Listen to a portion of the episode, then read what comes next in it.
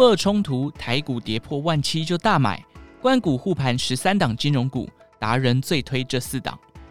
以下是作者陈维泰以第一人称讲述他的看法。二月二十四日，俄罗斯正式宣布出兵乌克兰。虽然这个发展早在欧美国家预期之中，但是在资本市场仍然造成了不少动荡。尤其是俄罗斯自身股市盘中一度大跌超过百分之五十，收盘跌势收敛，但仍然下跌了百分之三十八。德法股市在止跌一天之后，又再次下跌约百分之三。美国股市则是出现大幅震荡，道琼工业指数早盘一度重挫约八百点，但是收盘却是上涨九十二点作收。不过，如果现在要说局势已稳，其实还不太肯定。如同我们在先前预期。俄罗斯若是出兵，应该很快就会分出胜负。不过，普丁希望的是借由乌克兰事件从欧洲拿到更多的资源及好处。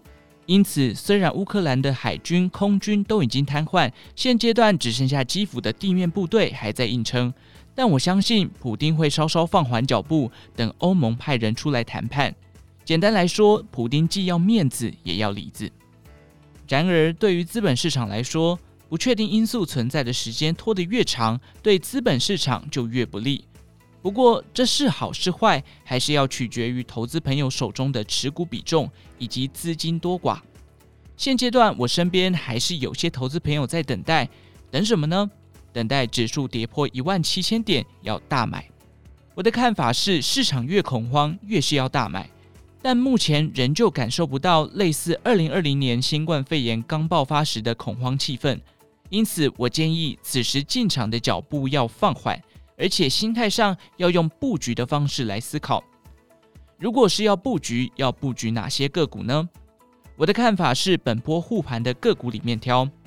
加权指数一路跌，关股就一路买，一直到二月二十四日大跌，关股更是卯足了全力加码。那么，关股到底买了些什么呢？在近五日，关股买超大于两千张个股，一共有三十二档。在这三十二档个股之中，金融股占了十三档，电子股十一档，传产股八档。金融股占了最大比例。如果考量接下来要展开升息的循环，布局金融股应该是不会错的。近五日关股买超的金融股排行分别是：新光金、中信金、国泰金、台企银、永丰金、和库金、第一金、玉山金、元大金、兆丰金。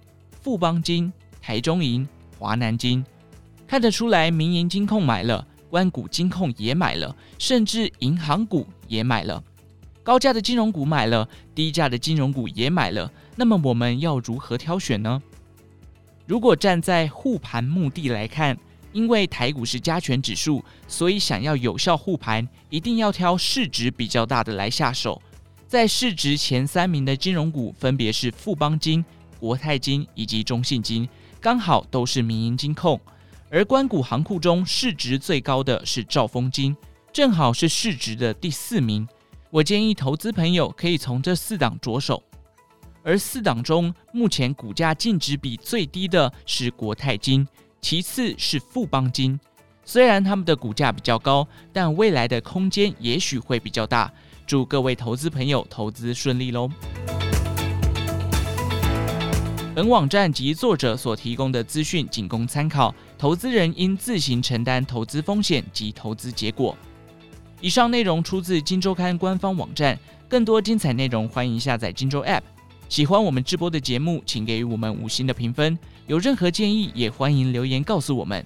祝您有个美好的一天，我们下次再见。